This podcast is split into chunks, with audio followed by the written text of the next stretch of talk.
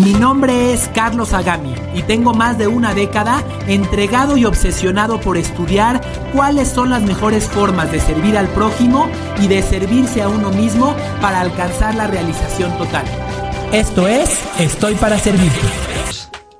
Hola, ¿qué tal? Bienvenidos al episodio 49 de Se Traduce en Ventas, donde cada martes lo que queremos es ayudarte a traducir todo tu esfuerzo, experiencia, estrategias, decisiones y acciones en ventas. Yo soy Álvaro Rodríguez, consultor comercial y director de Alet Consulting. Muchas gracias por acompañarnos. Deseo que lo que hoy escuches lo puedas traducir en ventas. Hoy hablaremos del mundo del retail, todos los comportamientos, la evolución del consumidor, la, la, importancia del servicio, la importancia de generar experiencias de alto valor. Y pues me da mucho gusto hoy tener a un gran invitado. Tengo a Carlos Agami. A él lo conocí hace dos años por medio de Dr. Brand. Saludos para Dr. Brand. Y considero a Carlos un tipo muy apasionado en lo que hace. Me gusta mucho su contenido, cómo aterriza y defiende sus ideas, sus conceptos y propuestas. Él es experto en venta empática, servicio y experiencia de cliente, fundador de Shopology. Es una empresa con la que he estudiado millones de observaciones en cuanto a venta, servicio y operaciones. Ya lleva nada más más de 14 años, así que de que le sabe, le sabe. En más de 2.500 tiendas y 250 marcas a nivel nacional e internacional. Él también es autor del libro Estoy para Servirte y también es podcaster. Él tiene un podcast llamado Estoy para Servirte y también es anfitrión de programas como Uno a Uno, En la Cancha de los Negocios y Retail Stories. Entonces, pues Carlos, qué gusto tenerte en Se Traduce en Ventas. Bienvenido. Es un placer. Gracias por invitarme eh, y gracias por la presentación. ¿Cómo va el año? ¿Bien? Gracias a Dios, muy bien. Gracias a Dios. Eh, con mucho aprendizaje del año pasado que se capitaliza en este y, disfrutándolo. Ok, qué bueno, eso, eso, eso me da gusto escucharlo y sí, yo, yo creo que eh, de, hace un año a hoy hay, hay, mucho cambio, hay mucho, hasta cierto punto, más certidumbre en ciertos aspectos, pero no podemos bajar la guardia, ¿no? Sin duda, sin duda. Bien, a ver, Carlos, quiero arrancar contigo con esto. Eh, dentro de tu comunicación, tu contenido, incluso eh, me encanta también que, usas también tus playeras. Todo está ligado con estoy para servirte y servir es el camino. Son como que las, las dos vertientes. Obviamente tienes más frases, pero quiero entender primero el trasfondo, la relevancia que tiene para ti el estoy para servirte y servir es el camino. Mira, eh, déjame contarte un poco, un poco de, de dónde nace esto. Sí. Yo tengo 14 años dedicado a estudiar el servicio, pero más allá, desde antes que eso, soy hijo de eh, pues un comerciante. Mi papá inició desde que yo era bebé, un, algunos años antes, un negocio de joyería y él es una persona obsesionada por el concepto del servicio. Obsesionada, es una persona que si por alguna razón te tocaba salir a comer un domingo y veías una tienda que cerró cinco minutos antes de su hora, aunque no era su tienda, él se ponía como Hulk. Y bueno, este, mis fines de semana los pasaba yo visitando con él su tienda y viendo este, cómo hablaba con su equipo, cómo se comportaban las vendedoras. Entonces, de antemano, eh, dentro de mi sangre está este, este, este deseo de servicio. Ok, ya lo traes en el, ahí en la sangre, en el ADN. Lo tengo en el ADN, porque lo absorbí, más que porque lo heredé, porque lo absorbí. Bien. Este, y, y déjame decirte qué significa para mí este concepto de servicio. Primero que nada, quiero decirte que va mucho más allá de lo que se entiende actualmente por servicio al cliente. Hay personas que comprenden servicio al cliente como, bueno, pues hay que sonreírle y hay que ser amable. Para mí servir va mucho más allá que eso. Para mí servir significa contribuir a la vida de otra persona. De hecho, para mí servir está no solamente en los entornos de negocios, sino servir es parte de nuestro propósito de vida. Un bebé humano sobrevive porque su madre o su padre lo sirven. Eh, okay. El ser humano es uno de los únicos animales que después de nacer es totalmente inservible. Tú ves a una jirafa que sale de su mamá y se va caminando y come y está cerca de su mamá, pero ya, ya, ya es relativamente independiente. Un bebé humano, si nadie lo sirve, no sirve, valga la redundancia. Sí. Este, entonces, lo que te quiero decir es, para mí servir es contribuir a la vida de otra persona. Lo puedes hacer como padre de familia, como amigo, como maestro, este, y obviamente lo puedes hacer cuando vendes. Para mí servir es la antítesis de esos, de esos eh, conceptos en términos de negocios, es la antítesis de esos conceptos de venta de manipulación. De decir, yo voy a utilizar trucos de neuroventas o voy a utilizar trucos para persuadirte, porque todos esos trucos y todas esas técnicas parten de la premisa de te voy a manipular para obtener lo que yo quiero. Y no parten de la premisa de estoy viendo cómo contribuyo a tu vida y sí, a como consecuencia de contribuir a tu vida, me voy a ver recompensado. Y eso está muy bien. Claro, pero los conectas con el servir con trascendencia, lo conectas con, con, conexión, con empatía y con esta venta eh, que por consecuencia al servirte se puede dar una venta. Exactamente, exactamente. Para mí, eh, y perdón si estaba gritando hace un ratito, tenía los audífonos con cancelación de ruido y luego levanto demasiado la voz, pero eh, para mí una venta es una oportunidad para interactuar con otro ser humano. Para, para, para, encontrar una colisión de su mundo con el tuyo y verte proyectada en esa persona y aprender de esa relación y de esa interacción con esa persona algo de ti mismo. Sé que pareció medio filosófico lo que dije, pero lo, lo, explicaremos un poquito más más adelante. Para mí la venta es una oportunidad de crecer. Ese proceso de venta en el que estoy sirviendo a alguien más es una oportunidad de crecimiento para mí, independientemente del resultado que me puede llevar a una conversión o a una transacción. Este, sí, adelante.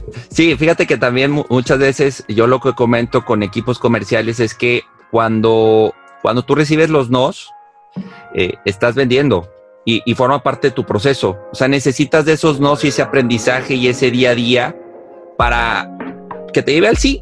O sea, tal cual. Eh, no es como que no cerré la venta hubo una venta, sí hubo un proceso, sí, que te, que, te ayudó y que le ayudó a tu prospecto, aunque no te haya comprado. Pero luego entramos a términos donde sí, por muchos años se ha dicho pues que vender solo es cerrar y que entre el dinero a la cuenta, ¿no? Pero es mucho más profundo que eso. Totalmente. Para mí, para mí la, la, profesión de ventas es una de las únicas o de las pocas en el mundo que le permite a una persona conectar con diferentes mundos, dicen que cada cabeza es un mundo, conectar con diferentes mundos todos los días y conocer cuál es el modelo y la concepción del mundo de una persona por la mañana y de una persona distinta por la tarde y tratar no, no nada más de escucharla, sino de empatizar con ella, de, de, percibir sus necesidades sin juzgarla. Y eso me permite a mí crecer, eso me permite a mí, eh, digamos que afinar mi propio modelo del mundo. Para mí, eh, sirve primero, vende después. Para mí, eh, incluso, incluso desde un punto de vista de trascendencia, déjame, déjame contarte rápidamente una historia. Claro, adelante, eh, adelante. Yo recuerdo muy bien mi primera venta. Mi primera venta fue, eh, fue, fue verdaderamente casual. Mi hermano tenía una empresa que se dedicaba a colocar cámaras, este, cámaras de seguridad, y pues verdaderamente la venta no es lo que más le gustaba. Y en algún momento me dijo, ¿me echas la mano? Y bueno, por una razón u otra, terminé siendo yo el que salió a vender un proyecto de cámaras para unos amigos de la familia que me vieron nacer desde que, bueno, que me vieron nacer desde que era bebé, ni modo que desde otro momento, ¿no? Pero bueno, que me vieron nacer. Este, fui a visitarlos, a estos, a estos señores, una pareja, eh, para colocar las cámaras en su restaurante un restaurante que por cierto yo frecuentaba mucho. Yo debía de tener en ese momento 18, 19 años. Y entonces hice mi propuesta, mi primer propuesta de mi vida. Y entonces era una propuesta de 54 mil pesos. Y entonces me pregunta este señor que me vio nacer, oye, ¿es la mejor propuesta? ¿Qué responde un vendedor? claro. claro que sí. Ya más tarde, dice. Oye, es, Claro, esta propuesta que me estás dando es la ideal para mí. Claro, de todas las tecnologías que hay en el mundo, esta es la correcta para ti. Oye, ¿y es el mejor precio para, para nosotros que somos tus amigos? Seguro. Bueno, primero te quiero decir que ninguna de las tres respuestas era verdad. Eh, eh, y no estoy orgulloso de ello. Claro. De hecho, yo pienso que por experiencias como esas en las cuales me comporté yo como un vendedor avaricioso, que nada más estaba buscando mi propio, mi propio beneficio.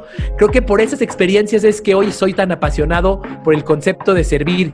Quiero tratar de curar mi karma. Este, eh, pienso que de ahí viene. Y, para mí justamente servir es el, opuesto de eso que te acabo de contar. Ahora, fíjate, me, encanta tu ejemplo porque lo conecto con el, punto de, de cómo podemos hoy, cómo consideras hoy que se puede contrarrestar esa mala fama del vendedor porque a lo mejor tú dices, tu transformación fue hace, hace 15, 20 años y hoy eres la, tienes la antítesis de eso que se vio. Pero eso, esas tres preguntas ahorita se las están haciendo un vendedor y está diciendo, sí, sí, claro, claro. Y hay un, hay un blofeo, hay, hay mentiritas piadosas, eh, detalles que, que oculta el vendedor. ¿Cómo lo contrarrestamos, Carlos? Porque también luego nos sacan mucho la vuelta a los vendedores y, y esta mala fama y estas malas prácticas pues dañan, al, a, dañan a todos los que estamos en esta industria, en este mundo, ¿no?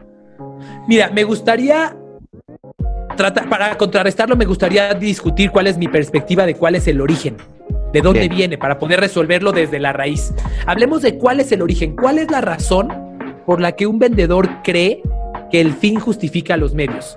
¿Cuál es la razón por la que un vendedor cree que se vale pues, como decías, decir una mentirita piadosa o no decir algo que, no me conviene, este, o, verdaderamente manipular o sesgar a mi cliente hacia lo que yo quiero. Para mí el origen viene, primero que nada, bueno, e, e, es un reflejo del miedo.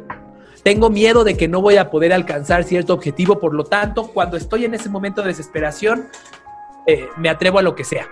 Entonces, como vendedor, cuando siento ese miedo, me comporto así. ¿Y de dónde viene ese miedo? Ese, miedo viene de expectativas falsas que hemos puesto en la mente de los vendedores. ¿Qué le decimos a un vendedor? Tú tienes que cerrar siempre. Seguramente conoces esta película de Glenn Gary. Claro. Sí, sí, sí. Esta, esta escena de las de las principales, ¿no? Es este. Que les dice, les dice el cuate este. Always be, closing. Y dice, y sin Ahí puede, puede decirlo al micrófono que le dice el cuate este. Sí. sí. Closing. Aquí hago el corte. Va, gracias. Sí.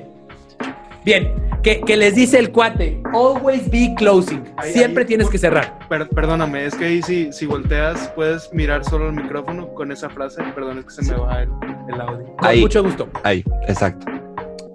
Esta escena en la cual el líder del equipo de ventas les dice, always be closing. Tienes que cerrar siempre.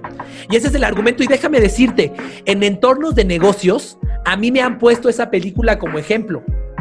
El que no está cerrando siempre es un mal vendedor. Entonces, fíjate, fíjate la ilusión que estamos poniendo en la mente de los vendedores. Le estamos diciendo, independientemente de las características de la persona a la que estés atendiendo, independientemente de sus necesidades, independientemente del contexto, tú tienes que cerrar siempre. Y si no cierras siempre, eres un fracasado. Como sale en esa película, si no cierras siempre, aquí está la puerta o te vamos a dar un juego de cuchillos en vez de darte el coche que hay de premio para los que cierren siempre. Y ahí es de donde viene esta, para mí, esta expectativa falsa que se le plantea a los vendedores de que tú tienes que poder controlar las decisiones de la otra persona para tu beneficio y el de tu empresa, siempre. Y si no lo haces, eres un fracasado. Ese es el origen de que tengamos vendedores mentirosos y manipuladores. ¿Y qué le decimos a estos vendedores y también a estos gerentes, eh, Carlos? ¿Cómo, qué, se traduce hoy en ventas? Complementando con el tema de servicio, para ti hoy, ¿cuáles son esos puntos clave que, que sí o sí se traducen en corto, mediano y largo plazo en una venta? Lo resumo en una sola frase la conexión emocional con tu cliente y la empatía se traduce en ventas y en crecimiento para ti de forma sustentable. Y voy a explicarme un poco más. Sí, sí, sí. Cuando estudias el cerebro, eh, de una forma muy superficial, porque nosotros no somos médicos, pero cuando estudias cómo funciona la, la manera en la que tomamos decisiones, te das cuenta que en nuestro cerebro, la parte que nos impulsa a decidir es el sistema límbico, es la parte que está en medio. Si el cerebro fuera así como, como, como de capas, es la parte que está en medio. Eh, este sistema límbico es donde se controlan las emociones. Y verdaderamente las personas decidimos por emoción, pero como no nos gusta y como a, nuestro cerebro no le gusta que nos sintamos tontos, entre comillas, justificamos nuestras decisiones con lógica. Eh, te pongo un ejemplo Si tú le preguntas a las personas qué tan importante es la decisión de con quién te casas, nadie te va a decir que no es importantísima. La decisión de con quién te casas implica quién va a compartir contigo la cama, quién va con quién vas a compartir tu quincena, con quién vas a tener hijos. Es más, este, acabo de leer un libro de Sanjay Gupta, el, el corresponsal médico de CNN, que dice que el 70% de la explicación de la salud de una persona y su longevidad depende de la persona con la que se casa. Porque eso cambia por completo. claro, porque eso cambia por completo Así es, eso cambia los, los, los, los hábitos de la persona y eso cambia su salud. Bueno, entonces, regresando, los seres humanos sabemos que la persona con la que nos casamos es importantísima, esa decisión. Sin embargo, nadie toma la decisión de con quién se va a casar de forma racional. Pregúntale a todas las personas que conoces si para elegir a su pareja hicieron una lista de pros y contras por escrito y sopesaron cada uno de los, de los, de los escenarios. Claro que no. Tomaron la decisión porque se sentía correcta y después, cuando alguien les preguntó, oye, ¿por qué te casas con él? No, lo que pasa es que tenemos mucho en común. No, lo que pasa es que los dos tenemos valores, bla, bla, bla, bla, bla. Eso que acabo de decir son racionalizaciones. Yo resumo en esto. Los clientes deciden por emoción y justifican sus decisiones con lógica. Por lo tanto, y con esto regreso a la frase que dije, lo que se traduce en ventas es una conexión emocional con tu cliente. Y por conexión emocional me refiero a la capacidad de un vendedor de empatizar con la otra persona y entender qué necesita sentir, qué emoción está buscando esta persona. Y si yo puedo adaptar mi comportamiento para hacerle sentir lo que necesita, entonces como vendedor soy imparable. Pero ¿qué crees? Como servidor también porque, porque lo que estoy haciendo, más allá de eh, vender un producto o un servicio, es generarle a mi cliente la emoción que él necesitaba en ese momento. Te voy a poner un ejemplo muy, muy, muy eh, claro que yo utilizo. Eh, una persona que utiliza, una persona que quiere comprarse una moto Harley Davidson. ¿Por qué quiere una moto Harley Davidson? ¿Lo quiere porque es la forma, la mejor forma de transporte? No. ¿Lo quiere porque, la quiere porque es barata? No. Si, si quisiera la mejor forma de transporte y barata, quizás se compraría una moto, no lo sé, Suzuki. Eh, sí, sería por algo muy distinto a lo que estás mencionando, totalmente. La persona que se quiere comprar una moto Harley Davidson quiere sentirse parte de esa comunidad de los que son libres de espíritu, rebeldes, este, atrevidos. Y lo que está haciendo esa experiencia de compra de una moto Harley Davidson es ayudarles a sentir esa emoción. Sí, aunque ahí, por ejemplo, yo puedo llegar a la, sucursal y me, atienden muy mal y no conectan conmigo. Y me puedo ir con el, pues la quería, pero el servicio que me dio, la atención, no empatizó, no me perfiló, no nada y me voy. Sin duda, sin duda. Eh, yo, yo, estudio, eh, como, yo estudio desde hace 14 años el concepto de experiencia de compra. Este, porque es un concepto que mi papá hablaba de él hace 14 años. Debo de decirte que no sabía la definición de él hasta hace un par de años. No, porque no, existía una definición que yo conociera. Pero bueno, eh, hablando de experiencia de compra, si ya dijimos, voy a hacer un, resumen. sí. el, cliente, el cliente decide por emoción. El trabajo de una marca y de un vendedor es ayudarle al cliente a sentir esa emoción. Y si lo logras, entonces ese cliente te va a comprar. Bien, ahora la pregunta es, ¿de qué modo, de qué manera yo le hago sentir al cliente una emoción? La respuesta a esto es a través de lo que se llama la experiencia de compra. Y esta experiencia de compra tiene que ver con muchos elementos. Tiene que ver con la atención del vendedor, esa es una de ellas, pero también tiene que ver con eh, las características de los productos. También tiene que ver con la imagen física del vendedor. También tiene que ver con el protocolo de ventas que utilice también tiene que ver con los precios. Te voy a poner un ejemplo. ¿Tú crees que las personas que compran una bolsa Gucci o una bolsa Louis Vuitton querrían comprarla si su valor fuera de 500 pesos en vez de 40 mil? No. No, porque el precio mismo es una forma de servir al cliente. Imagínate, eso que nosotros creemos que siempre hay que reducir para cerrar, todo lo contrario. Cobrarle a un precio alto a un cliente su bolsa Louis Vuitton es servirlo, porque le ayudas a sentirse exclusivo, le ayudas a sentir esa, esa, necesidad que él buscaba de, eh, de ser especial. Entonces, para que yo le haga sentir, para que yo logre esa conexión emocional con mi cliente, tengo que cuidar muchos elementos de mi experiencia, como, como marca, como vendedor, como empresa. Ahora, Carlos, eh, fíjate que, bueno, definitivamente estoy de acuerdo contigo y, creo que aquí también el reto está en, porque muchas veces, y me queda claro que hay empresas que, que le invierten, ¿no? A la capacitación, definen protocolos, oye, pues este va a ser el ABCD, ¿no? O sea, el, ahora sí que la ruta que vas a seguir con el, con el prospecto y demás. Y puede que el vendedor incluso lo haga y le funcione y, cierra, ¿no? Y, avanza y, genera experiencia, si está bien calificado y todo. Pero creo que también el reto está, y, aquí es también eh, un, poco, un profundizar en los cómo, cómo logro esa consistencia, porque pareciera que un día lo hago y me funciona, pero dos no. Y esa como está mi estado, mi, mi humor y a como, a como está el ambiente. Y claro, no somos robots, pero esa consistencia hace que, oye, pues, pues parece que fui con, con tres marcas distintas, ¿no? O sea, es la misma marca, pero la primera vez fue súper bien el servicio, la segunda me tocó otra persona la misma, pero parecía el gemelo, y en la tercera, pues ni me hicieron caso. ¿Cómo lograr la consistencia en las empresas para que el servicio sea en todo momento como lo estás describiendo? Mira, primero déjame empezar diciéndote que ese era mi objetivo hace 14 años cuando, cuando inicié con mi empresa.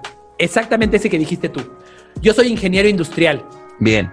después me pasé al lado oscuro y me dedico al marketing y a muchas otras cosas. Pero como, como ingeniero industrial del TEC de Monterrey cuadrado, yo decía, bueno, si existe un proceso de estandarización de calidad que garantiza que siempre una Coca-Cola se fabrique con las los mismos atributos y cumpla con un, con un requerimiento mínimo de calidad, ¿por qué no existe un proceso para garantizar esa consistencia en el servicio de las personas? Em, y por eso nació mi empresa. Claro.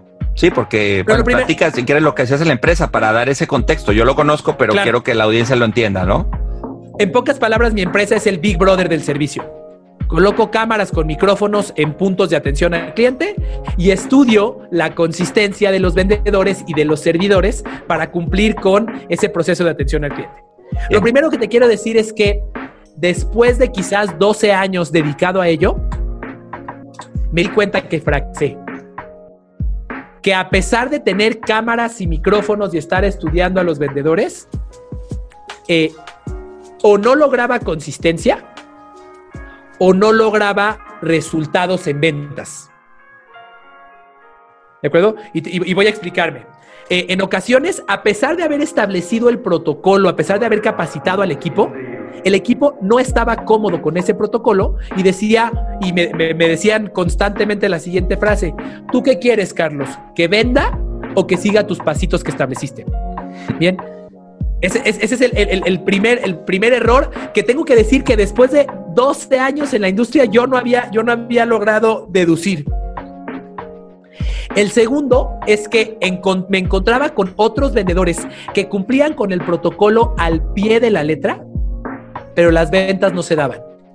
Cada mes yo hacía cientos de miles de observaciones en las cámaras y me daba cuenta qué vendedor siguió los pasitos, como decía el protocolo, qué vendedor no, y cuáles fueron los resultados en ventas del que sí siguió los pasitos y del que no siguió los pasitos. Ok.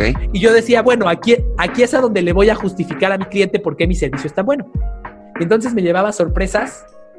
Cañones. pero dramáticas. Porque me encontraba con vendedores que hacían todo by the book y no vendían, y vendedores que hacían todo como se les antojaba y sí vendían. Y entonces aquí viene la segunda parte. Cuando tú entregas a un equipo un protocolo de ventas y los capacitas y los supervisas, pero ese protocolo de ventas no les permite ser auténticos o ese protocolo de ventas no es empático con el cliente, solito te estás dando un balazo en el pie. Solito te estás dando un balazo en el pie. Entonces, eh, por un lado, eh, no, bueno, a ver, para evitar estos dos errores, para evitar que no haya consistencia o que haya consistencia pero no se venda, hay que hacer, hay que hacer muchas cosas este, para lograr consistencia y al mismo tiempo resultados. Eh, lo primero es que hay que, hay que generar primero un, protocolo, un proceso de venta que sea empático. con el vendedor y con el, cliente. Es doble, doble empatía para empezar. Doble empatía. Doble empatía. De repente, como empresarios o como líderes, eh, hay personas que dicen, no, pues que se frieguen, que lo hagan como yo digo. Hay una farmacia en México que es muy famosa porque, eh, bueno, tiene buenos resultados, este, tiene, tiene muchos elementos de su experiencia, son extraordinarios. Es una, es una farmacia que son, son instalaciones este, muy bonitas, que siempre tiene producto, que está en, eh, muy bien ubicada, este, que tiene una variedad de productos increíbles, pero ellos tienen la siguiente, la siguiente política. Cada que un cliente llega al mostrador, el vendedor tiene que seguir un speech como robot. Ok. Pero como robot a un nivel obsesivo. O sea, te voy a poner un ejemplo. Si, si el, el vendedor tiene la tarea de darte un brochure mientras va a traer tu medicamento. Cuando te deje el brochure tiene que decir palabras exactas. Señor, le dejo aquí nuestro folleto de promociones. Si dice, señor, aquí está nuestro folleto de promociones, tache. Y si en una interacción con un cliente, en una interacción con un cliente te sacas siete o menos, eres despedido de la empresa inmediatamente, sin discusión y sin derecho a réplica. Entonces, tienen robots.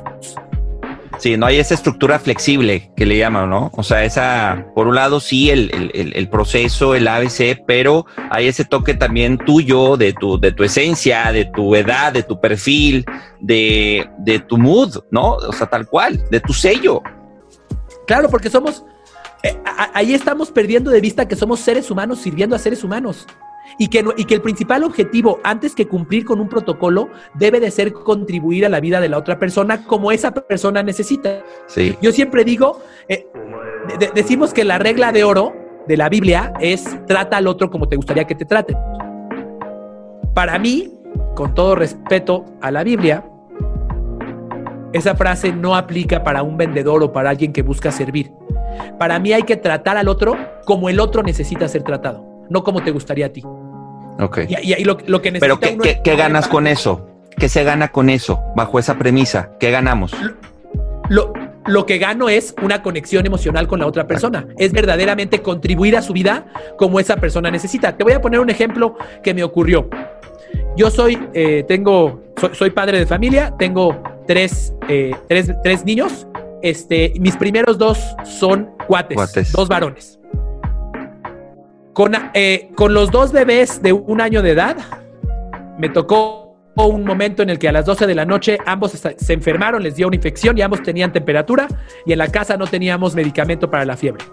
Entonces, eh, pues como padre de familia que no quieres ver a tus hijos sufrir, salí de la casa, me subí al coche, me volé los topes, me pasé los altos, llegué a una farmacia de esta marca que te acabo de platicar y le dije, señorita, deme por favor un tempra pediátrico. Pero yo llegué corriendo a las 12 de la noche. Creo que queda claro que es una emergencia. La señorita me dice, claro, señor, aquí está. Perfecto, ¿cuánto le debo? No, señor, espéreme. ¿Qué le parece si le ofrezco esta crema para las arrugas? Que le va a ayudar. Puta. Son las 12 de la noche, mis hijos tienen calentura. ¿Tú crees que me importa tu maldita crema para las arrugas? Sí, hay un tema de criterio totalmente ahí, justo es a donde, a donde eh, tanto como empresas como como colaboradores tenemos que poner encima de todo la empatía con la otra persona.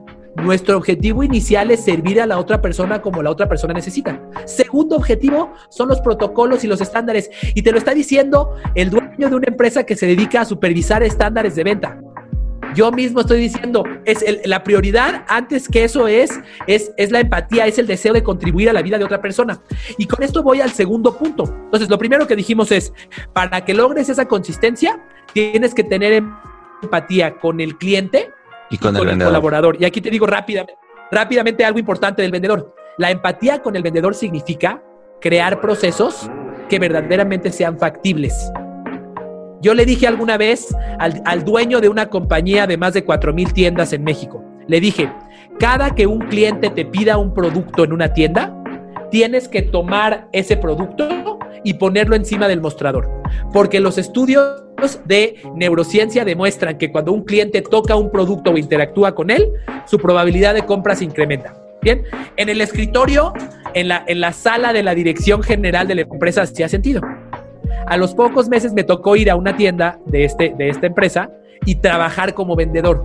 Para hacer empatía con los vendedores, tomé el curso como vendedor undercover. Nadie sabía lo que, lo que, era un tipo, era un tipo mystery que estabas haciendo. correcto, pero como vendedor. Yo era vendedor, llegué tempranito a la tienda, de hecho me pusieron a trapear y me, me, regañaron como no te imaginas porque soy muy malo trapeando. Este, y después llegó el momento de ponerme a vender. Bueno, a las pocas horas de estar trabajando en la tienda, yo tenía que seguir lo que yo había dicho.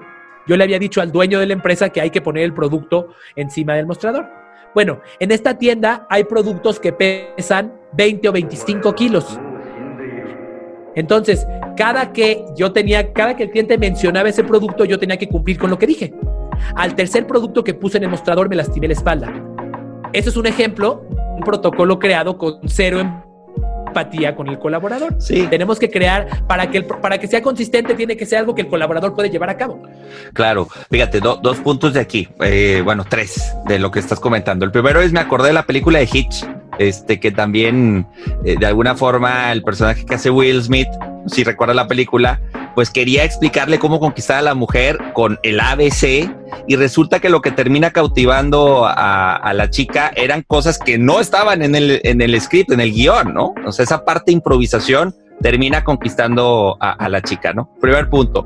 Segundo, eh, los contact center eh, les ha costado mucho esa parte y creo que la, la fama, lamentablemente, que tienen es de vendedores robots, donde tienen que decir tres veces lo mismo y están monitoreados. Y te lo dice alguien también que estuvo ahí dos años, casi tres años en un contact center cuando estaba estudiando la carrera, ¿no? Y, y, no, ha, no ha habido una, una, una evolución, ¿no?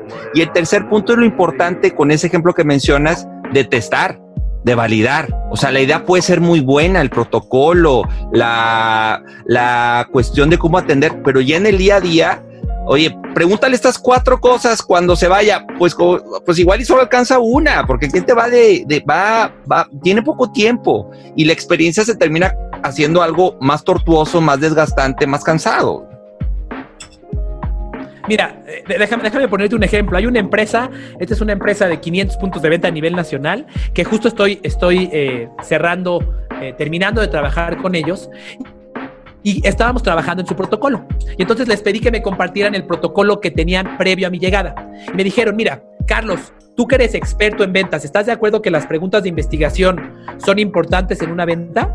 Dije, claro que sí. Es, de hecho, para mí es la parte más importante, la, la, empatía y la comprensión del cliente. De hecho, hay estudios que yo he hecho a través de las cámaras que demuestran que aquellos vendedores que realizan preguntas de investigación para comprender el problema que el cliente viene a resolver, pueden llegar a crecer su venta hasta seis veces más que los que no hasta seis veces más que los que no. Entonces, claro que estoy de acuerdo con que las preguntas de investigación son esenciales, pero en esta empresa justamente bajo una premisa o con un objetivo de consistencia, le dijeron a los vendedores, tienes que hacer tres preguntas de investigación. Tres. Si haces dos, fallaste. Si haces una, fallaste. Y ese es el, ese es el ejemplo donde donde somos un poco miopes cuando estamos buscando la consistencia.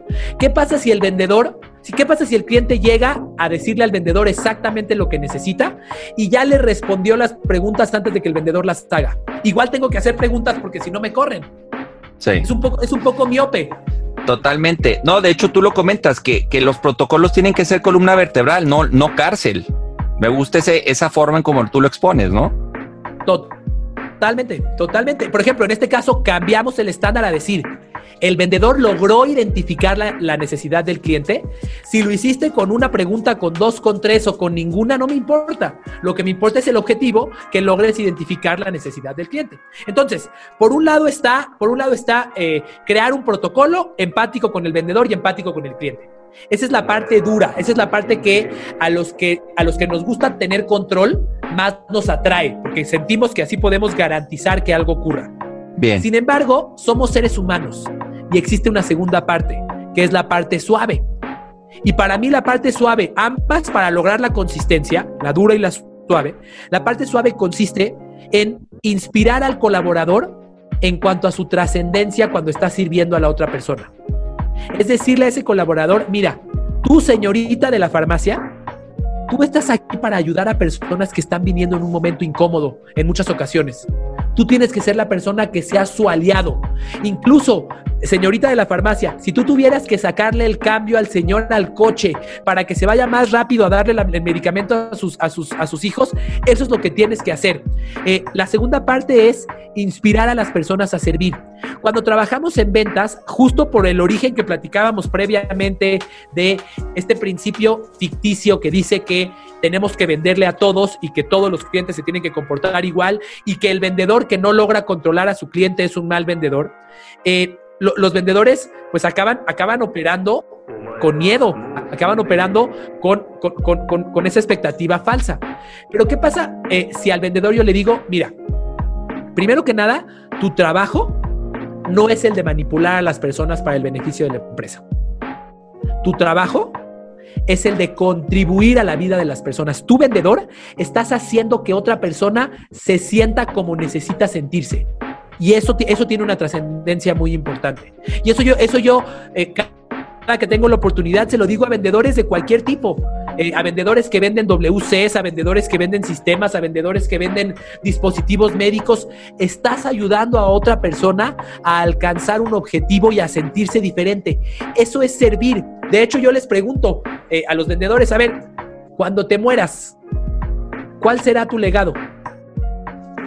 ¿Te gustaría que tu legado sea utilizó técnicas manipuladoras, manipuladoras para ensartarle productos a los clientes que no necesitaban? ¿Neta ese quieres que sea tu, tu, contribución al mundo? Porque aparentemente te estás comportando así.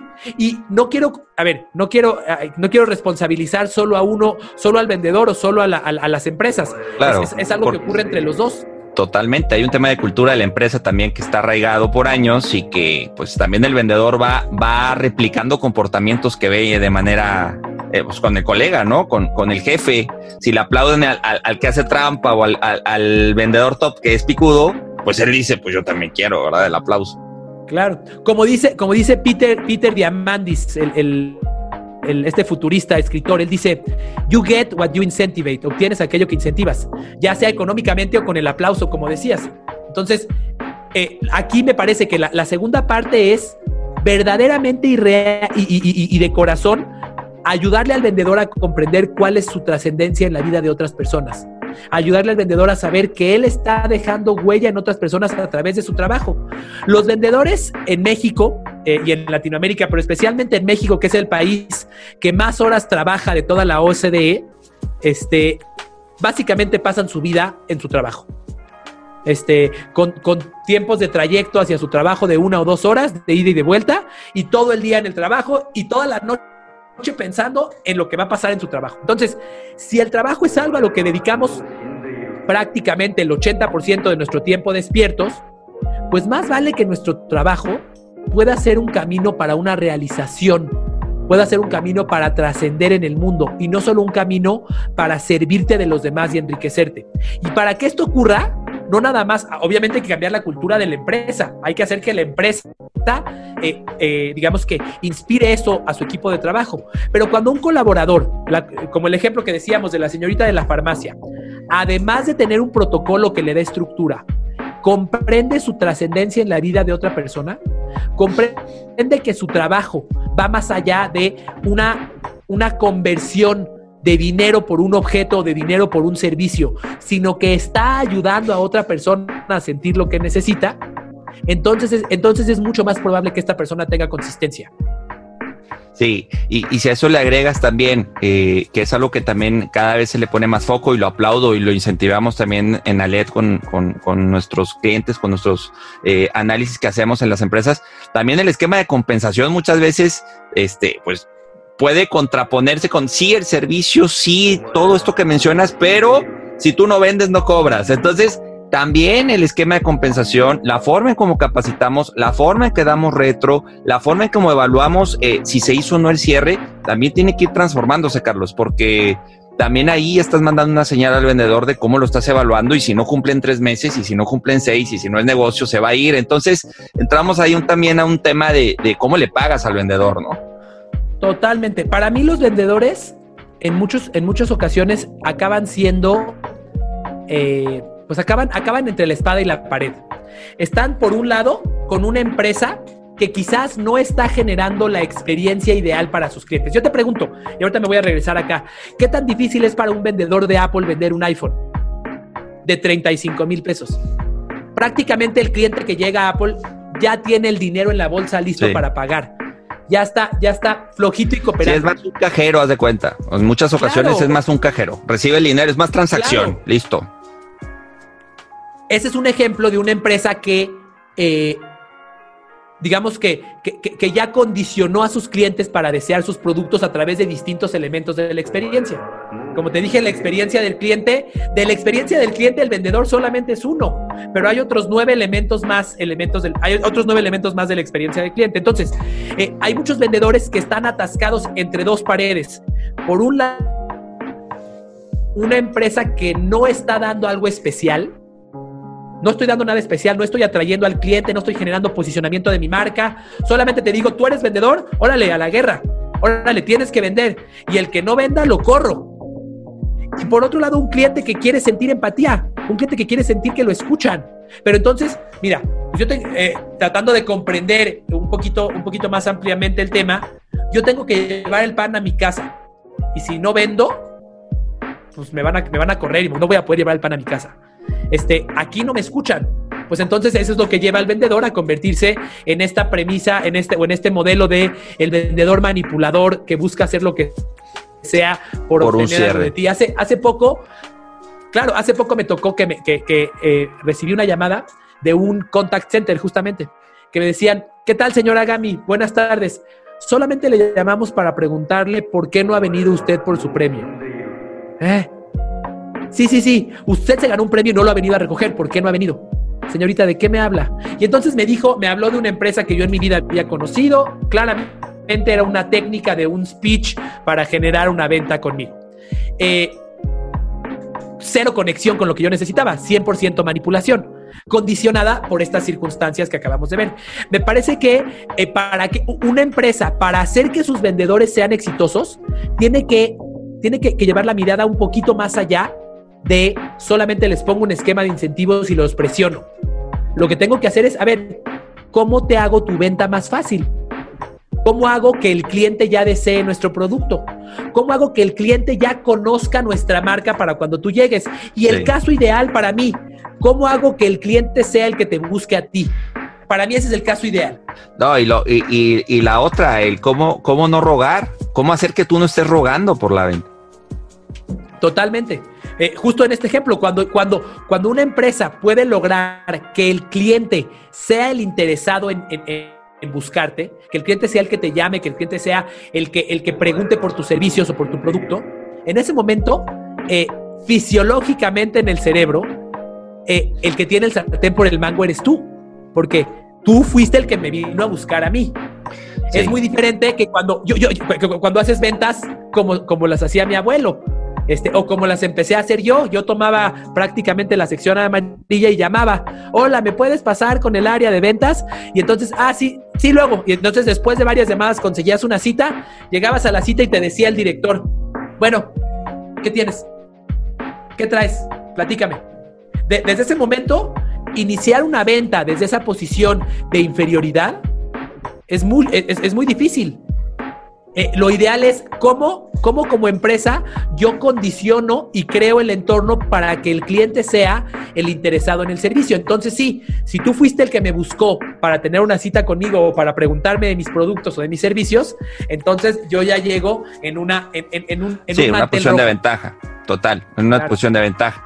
Y ahora, y esto aplica en el en B2C, B2B, ¿eh? porque también luego el de B2B dice, no, es que eso no aplica para mí porque yo no tengo aquí el producto que está viendo y demás. Todo esto que hemos platicado ahorita aplica para los dos mundos mayormente, ¿no? Mira, déjame contarte, desde que inició la pandemia hasta el día de hoy, yo no he hecho una sola llamada de ventas outbound, ni yo ni en mi empresa. Ha llegado. una sola. Todo ha llegado hacia mí y todo ha llegado hacia mí no digo, claro, todo es gracias a una fuerza superior, yo creo en Dios, pero ha llegado hacia mí porque yo he hecho mi, yo he creado mi experiencia para que los clientes conozcan y recuerden a Carlos Agami. Aquellas personas que eh, alguna vez han tenido alguna interacción conmigo reciben un correo electrónico de mi parte con una reflexión de ventas, de superación, de motivación, de servicio prácticamente diario. Y eso hace que se acuerden de mí y cuando tienen una necesidad, piensan en mí y ellos son los que me buscan. el top of mind, te tienen ahí, ahí presente, ¿no? Por tu contenido. Ahora, Carlos, antes de entrar con consumidor, porque traigo ahí dos, tres preguntas interesantes de, esta evolución que ha tenido, para concluir un poco el tema de, esta, de esto que hablábamos de los vendedores, me llama la atención que en, en uno de tus correos, precisamente los que comentas, hablabas de lo importante que son los finales. Los finales son importantes en la, en la, en todo este proceso, en esta interacción que tengo con mi cliente. ¿Podrías profundizar más en ese punto y dos, tres ejemplos ahí que podamos poner? Claro. Claro, cuando te vas a la feria o cuando te vas de viaje, eh, psicológicamente, eh, más bien fisiológicamente, tu cerebro va a guardar el recuerdo de la última experiencia que tuviste. Te fuiste de viaje, te fuiste a Acapulco, entonces estuviste ahí una semana. Pero cuando regreses y llegues el lunes al trabajo vas a decir, puta, no sabes el tráfico que me tocó. Y uno dice, oye, pero ¿cómo? Estuviste siete días en la playa y neta me vas a contar que te tocó tráfico el domingo en la noche. Sí, es lo que pasa normalmente en, nuestras mentes. Nos concentramos en lo último porque es lo que es, es más fácil de lo más reciente. Es lo que tenemos más fresco. Eh, esto mismo ocurre en cualquier experiencia con un cliente. Lo que el cliente va a recordar es el final. Y justamente aquí las marcas cometen muchos errores y los vendedores cometen muchos errores. Muchos vendedores, en el momento que obtuvieron el sí del cliente, desaparecen. A todos nos ha pasado. Es más, a mí me ha pasado como vendedor. Presioné, presioné, presioné y cuando tuve el sí del cliente, tengo que reconocer que ni les contesté el teléfono. En ciertos momentos de mi vida pasada. Ahí acabó, ¿no? O sea, ya logré el objetivo, listo, se hizo el deal, a cobrar. Pero perdemos de vista el valor eh, del cliente a lo largo de su vida, el famoso Customer Lifetime Value. Si nosotros, si nosotros, eh, e-, este es un ejercicio que cualquier empresario y cualquier vendedor tiene que hacer. Explorar cuánto tiempo va a estar un cliente conmigo como marca, cuánto tiempo va a estar un cliente conmigo como vendedor y en promedio cuánto me va a comprar durante ese tiempo. Cuando tú haces eso te das cuenta que el valor de un cliente es muchísimo mayor de lo que te imaginabas muchísimo mayor de lo que te imaginabas. Si eres una, una empresa que vende, vamos a poner un ejemplo, lentes, lentes eh, oftálmicos. Bueno, el valor de un cliente no es, el que, no, es, no es un par de lentes, porque quizás va a renovar sus lentes otras 64 veces de aquí a que se muera. Imagínate cuánto dinero puede valer para ti. No, y que cada nueva compra que te hace es más importante que la anterior. Claro. Porque se va vinculando más contigo. Claro, yo siempre digo que la venta que importa es la segunda, no la primera. La primera venta puede ser el fruto de una manipulación, de una buena técnica, de una casualidad. La segunda venta es el fruto de que hiciste una promesa y la cumpliste. ¿Y, ¿qué, ocurre? La analogía de, estos, de, estos eh, eh, experiencias de ventas en las cuales el vendedor vende y desaparece, es como si una persona conoció a un chavo o una chava en un antro, en un bar, un día por la noche, se fue a su casa con ella y al día siguiente se despertó y la otra persona ya no estaba. Es como, ya obtuve lo que quería, ahí te ahí quedó. Lo que tenemos que hacer es, como esa persona que se fue contigo a tu casa o a su casa, pero que al siguiente día te despertó en la cama con chilaquiles y café. eso, es lo, eso es lo que realmente genera una, una, conexión verdadera con ese cliente y que te permite tener ese, ese, ese, ese residual de ventas posteriores que son mucho más fáciles y que son mucho más rentables porque el esfuerzo que tienes que hacer para, para obtener esa segunda venta es prácticamente nada. Claro, sí, la recompra del cliente actual o la recuperación de clientes siempre va a ser más fácil y más menos costosa que traerte un nuevo cliente.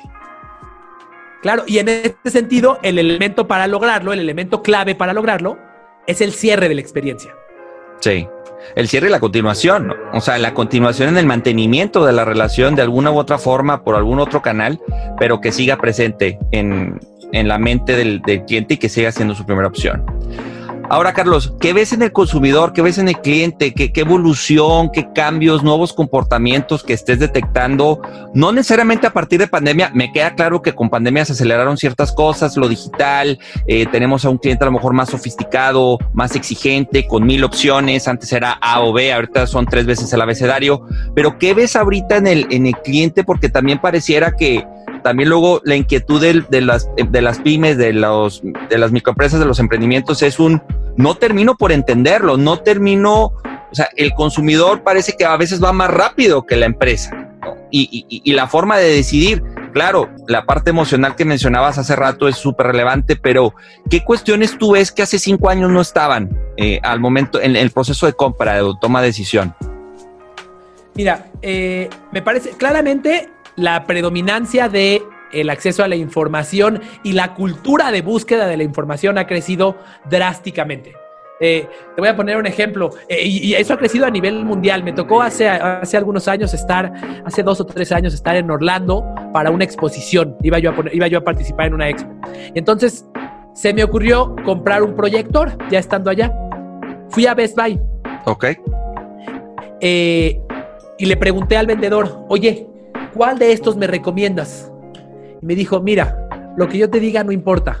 Métete a la página de bestbuy.com y mejor ve las reviews de las personas. ¿Cuántas estrellas tiene? No, no quiero decir que sea adecuada la respuesta de este vendedor, pero tiene algo de, razón. Hoy, eh, hoy, hoy, hoy, hoy no está, cada vez más confiamos en la opinión de muchos más que en el consejo experto de uno. Hoy ya no le creemos al vendedor que nos dice este es mejor que este porque yo lo digo. Hoy queremos, hoy, queremos eh, confiar en algo eh, masivo. Te voy a poner un ejemplo. Hace algunos años, eh, mi esposa y yo, antes de que tuviéramos hijos, estábamos buscando un método anticonceptivo. Y entonces fuimos al médico y el médico le recetó unas pastillas. Bueno, mi esposa, que es una millennial 100%, regresó a casa, de hecho ni siquiera regresó a casa, salió de la, de la consulta con el doctor y buscó el medicamento en Amazon. Y vio las opiniones y el número de estrellas que tenía el medicamento en Amazon. Y como no tenía cinco, no lo compró. No lo compró.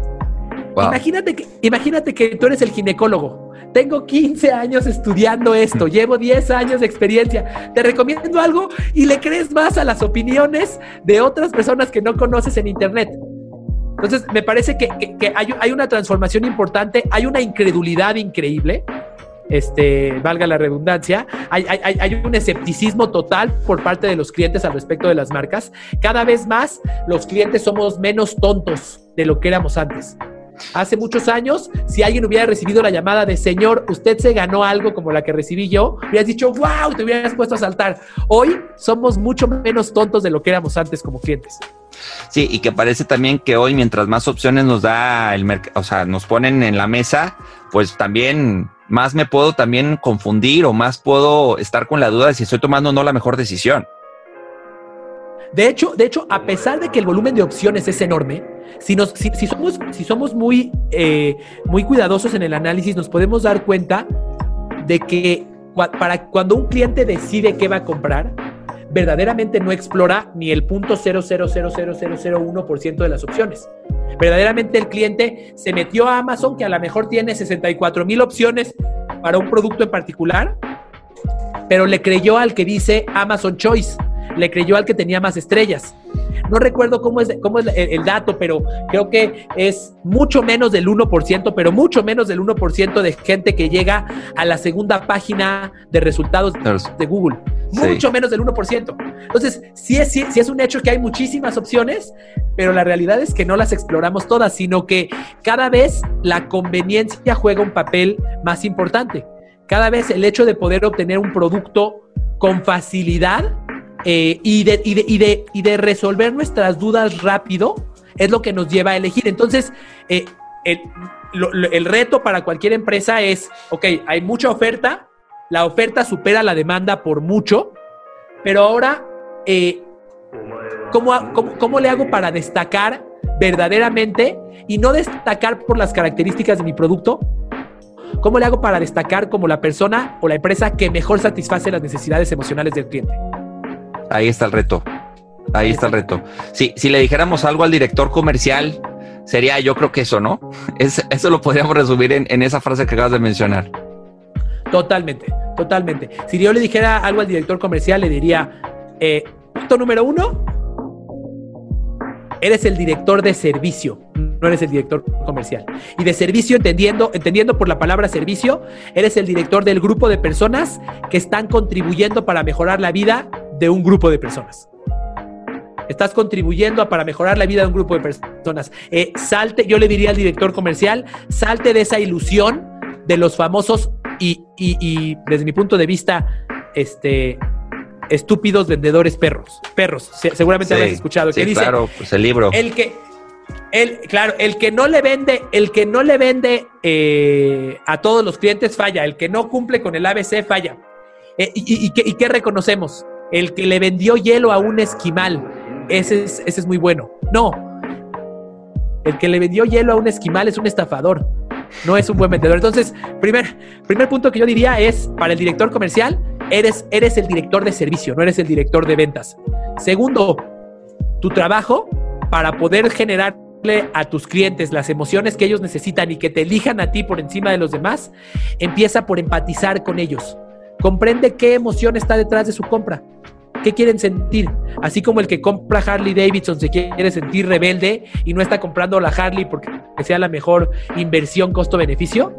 De esa misma forma, ¿qué quiere sentir tu cliente? Y esto ocurre en todas las industrias, en B2B, en B2C, online, offline, servicios, productos, en absolutamente todas las industrias. entender la emoción. Entender, la emoción. Yo, yo le llamo la NES, la necesidad emocional situacional. Entender cuál es la necesidad emocional que está buscando satisfacer cuando te compra a ti. Te pongo un ejemplo rápido. Eh, si vas a una farmacia para comprar un medicamento para un familiar enfermo y te atiende un vendedor sucio en una farmacia que está tirada y te ofrece una cajita de medicamento que está medio aplastada y que no es el mismo nombre que le dijiste, ¿se la compras? No, te vas a otro lado. Fácil. Te vas a otro lado, porque en esa experiencia estás buscando certidumbre. No te la vas a jugar con la salud de tu familia. Pero quizás ese mismo día que tú fuiste a comprar los medicamentos a esa farmacia, fuiste a un antro o fuiste a un bar. Y en ese bar te ofrecieron el famoso Lamborghini, este, esta bebida que la prenden en fuego y bla, bla, bla, que no sabes ni siquiera lo que tiene adentro. ¿Alguna vez te la tomaste? Pues habrá algunos que ya, pues no me di cuenta y sí me la tomé, ¿no? Claro, ¿Por qué? Porque cuando, porque cuando estabas en el bar, tu necesidad emocional era distinta. Eras el mismo ser humano, pero en la tarde tenías una necesidad emocional de incertidumbre y de certidumbre, perdón, y en la noche tenías una necesidad emocional de incertidumbre o de, o de, o de obtener atención. Lo que te quiero decir es, lo que tiene que hacer este director comercial y su equipo es entender cuál es la NES de mi cliente cuando me compra. Cuando mi cliente está interactuando conmigo, qué emoción es la que está persiguiendo en ese momento. Quizás en la tarde se convierte en alguien diferente, pero en ese momento, en esa interacción, ¿qué necesidad emocional busco? Y, para mí el tercer y último consejo para el, para el director comercial es, ok, ya entendiste que tú existes para servir y tu equipo también. Que ese servicio te va a permitir trascender en la vida de los clientes y obtener recompensas. Ya entendiste la emoción que tu cliente está buscando cuando te compra. Ahora lo último es permítete y adáptate a esa emoción. No te enamores de tu proceso ni te enamores de tu producto. Déjalo ir. Quizás tu producto no es el ideal. Quizás tu producto tiene que ajustarse. Quizás tu proceso tiene que ser distinto para generar en el cliente la emoción que necesita. Y con esto te voy a poner un último ejemplo. Justamente el día de ayer tuve una conversación con el director de recursos humanos de, una, de un banco en México. Ok. Eh, yo, para atender a las empresas, tengo un modelo desarrollado de experiencia de compra que me dice paso 1, 2, 3, 4, 5. Bueno, él quería el paso 5. Normalmente, por el amor que le tengo a ese modelo que he creado durante 14 años, yo caigo en el error de decir, no, no, no, no, no, yo sé que tú quieres el 5, pero tú necesitas el 1, el 2, el 3, el 4 y después el 5. Eh, si verdaderamente quiero quiero servir a esta persona, lo que tengo que hacer es permitirle, permitir, permitirle a él decidir qué es lo que necesita y darle lo que él cree que necesita. ¿De acuerdo? Independientemente de que existan los demás servicios. Te quiero compartir, incluso para mí, que soy el que promueve esto, a veces me cuesta trabajo, porque estoy tan enamorado de mi propio producto que me cuesta trabajo decir, decirle al cliente, pues, ok, no compres los otros cuatro pasos, compra directo el cinco. Sin embargo, el que quiere servir se adapta al cliente y pone al cliente por encima del amor que tiene por su producto. No, y si a la vuelta del tiempo, 5, 6, 10, cierto número, eh, resulta que quieren el paso 5, pues también te están haciendo ver que algo hay con el paso 5 que no tienen los otros cuatro, porque al final, Carlos, pues los clientes también son nuestros mejores maestros, ¿no? Y ellos nos pueden ir marcando la pauta de cosas que no estamos viendo porque estamos en el día a día con lo mismo, ¿no? O sea, la ceguera, la famosa ceguera, ¿no? Claro. Que se, dice siempre. Claro. Bueno, yo te digo, así como te cuento esta historia de ayer, hace algunos meses perdí una oportunidad de ventas con, un, con una cadena de supermercados importante porque me aferré a mi producto más de lo que me aferré a mi cliente. Bien. Sí, es parte también del, eh, del día a día y, el, y, también tener claro el aprendizaje, ¿no? Y decir, bueno, ¿qué tanto me conviene aferrarme o no a mi producto? En ciertos momentos vale la pena defenderlo, vale la pena argumentarlo. Uno es el que dice, pues yo, yo voy un paso adelante y por eso me estás contratando, pero en algún punto es un, el cliente ya entendió y dice, quiero el 5 y es por esto, esto, esto. Y ellos traen más recorrido que tú en el, en el cuestión de la empresa. Lo, lo que pasa aquí es que las decisiones son emocionales. Quizás para ese cliente sería valioso el paso 1, 2, 3 y 4. Pero quizás él necesitaba sentir, sentirse importante y necesitaba sentir que lo reconocías. Entonces, incluso aunque tú consideres que el 1, el 2, el 3 o el 4 le podrían servir antes, lo que tienes que entender es que su decisión no es racional, su decisión es emocional. Entonces, entonces, quizás si yo fuera un vendedor, pues le recomendaría a mi cliente que compre un Suru, no que compre un BMW pero él tiene una necesidad emocional que es la que lo lleva a pensar en que quiere un BMW. ¿Qué tengo que hacer yo? En vez de pensar en lo que racionalmente para mí hace sentido, lo que tengo que pensar en, lo que tengo que pensar es en qué es lo que emocionalmente hace sentido para mi cliente. Existe la pregunta eh, de si el cliente siempre tiene la razón. Oh, buenísima. No, se, se da para cinco episodios. Te voy a dar mi respuesta corta. El cliente no siempre tiene la razón pero hay que tener en cuenta que el cliente siempre es el que tiene la emoción. Y tu trabajo es servir a esa emoción, incluso por encima de la razón, obviamente sin poner en riesgo al cliente. Un médico no le puede decir a, un, a su paciente, tómate esa medicina porque, porque emocionalmente es la que quieres, porque lo puede dañar. Pero en otros entornos, el cliente no siempre tiene la razón, pero hay que tener en cuenta que siempre es el que tiene la emoción. Excelente. Pues qué buen cierre, Carlos. Me gusta esa, esa forma en cómo lo, lo, expones. Y yo estoy seguro también que todo esto que hemos platicado hoy, que nos has compartido, eh, puede empezar a ayudar a esta parte que tú mencionas también que tenemos un retail mediocre en México y, yo creo que no solo, en general en la parte de, venta, de experiencia al usuario, del journey map, todos esos elementos que han ido surgiendo pueden ayudar a que el vendedor a que el gerente, a que la cultura de la empresa se aboque a pasar de esta mediocridad y de este servicio que, que, que, así como que de panzazo a veces este, lo vas llevando a realmente convertirlo en algo totalmente extraordinario, excepcional, que recordemos, que sea memorable, que nos inspire y que obviamente convirtamos a nuestros clientes en embajadores y que a la vuelta de cierto tiempo te des cuenta que empiezan a tocarte la puerta y a llegar por como consecuencia de toda esta aplicación de elementos que hemos dicho hoy. ¿Te hace sentido? Totalmente. Es la diferencia entre vender y vender bien. Muy bien, perfecto. Carlos, de verdad ha sido un gusto tenerte en Se Traduce en Ventas. Me encanta tu energía, tu forma de exponer. Eh, conectamos con muchos elementos y conceptos de, la venta. Qué gusto platicar contigo y quiero también eh, que nos compartas dónde podemos saber más de ti, de tu empresa. Eh, por ahí, yo no te seguía en Instagram, te, sigo en LinkedIn o nos tenemos en LinkedIn y también por los correos lo recibo. Me encanta cómo lo, lo has llevado, cómo, cómo cuentas historias y demás pero traes muy buen contenido en Instagram también, con videos. ¿Cómo, ¿Dónde te encontramos? Me pueden encontrar básicamente con mi nombre, Carlos Agami, Agami A-G-A-M-I latina en todas las redes sociales. Este, y pues por ahí será un placer servirles. Perfecto, Carlos. Eh, ya por último, ¿qué, esperas para este año? Eh, ¿Alguna tendencia, algo, algún punto que vale la pena que traigamos ahí en el radar todos? Sin duda. Eh, todos partimos de la misma línea de partida. Después de la pandemia, el cliente se regresó a cero.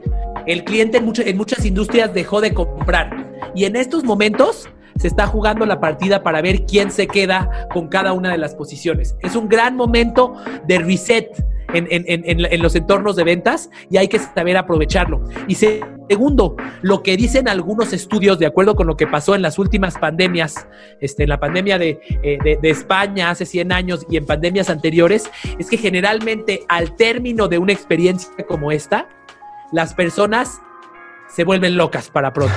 Las personas este, comienzan, comienzan a tomar decisiones mucho más apresuradas, comienzan a atreverse a mucho más y me parece que esta es una tendencia que hay que saber aprovechar para servirlas en ese momento y llevar una recompensa de eso. Sí, hay cierta liberación, cierta, hablan de incluso de una, este, en la parte afectiva, en la parte de relaciones, que va a haber un boom en cuestión también de, eh, pues de relaciones, de gente que se casa, hijos y demás, por, por esta, esta cuestión que nos ha traído la pandemia, ¿no? Claro, pues sobrevivimos un momento de muerte, sobrevivimos un, momento en el que se murieron personas como en una guerra mundial. Creo que, pues psicológicamente vamos a liberarnos. Muy bien, perfecto, Carlos. Espero que no sea la última vez que platiquemos. Fue un gusto tenerte en Se Traduce Mentas. Te mando un fuerte abrazo, salúdame al equipo, que sigan los éxitos y que sigas compartiendo contenido que realmente ayude a transformar eh, esta, estos conceptos de venta que necesitamos sí o sí, ya que, la, que, se evolucionen, que se transformen y que el servicio vaya, como tú mencionaste, ante, o sea, que sea la prioridad y que sea como ya no siquiera un lujo, ¿no? O sea, que, que, servir es el camino, el estoy para servirte, sea algo que ya forme parte de nuestro día a día por default. Será un placer estar de vuelta. Gracias, Carlos. Y bueno, pues te agradezco muchísimo que nos hayas escuchado el día de hoy. Te invito a que nos dejes tu reseña en Apple Podcast y que visites nuestras redes sociales. Estamos en Instagram y en Facebook como se traduce en ventas y Aled Consulting. Si quieres conocer más lo que hacemos en Aled, mándame un correo a álvaro.aledconsulting.com y con todo gusto te podemos, podemos platicar y compartirte lo que nos apasiona hacer en Aled. Te invito a que nos escuches en un próximo episodio de Se Traduce en Ventas. Yo soy Álvaro Rodríguez y recuerda, inspira, cautiva, vende. Hasta la próxima.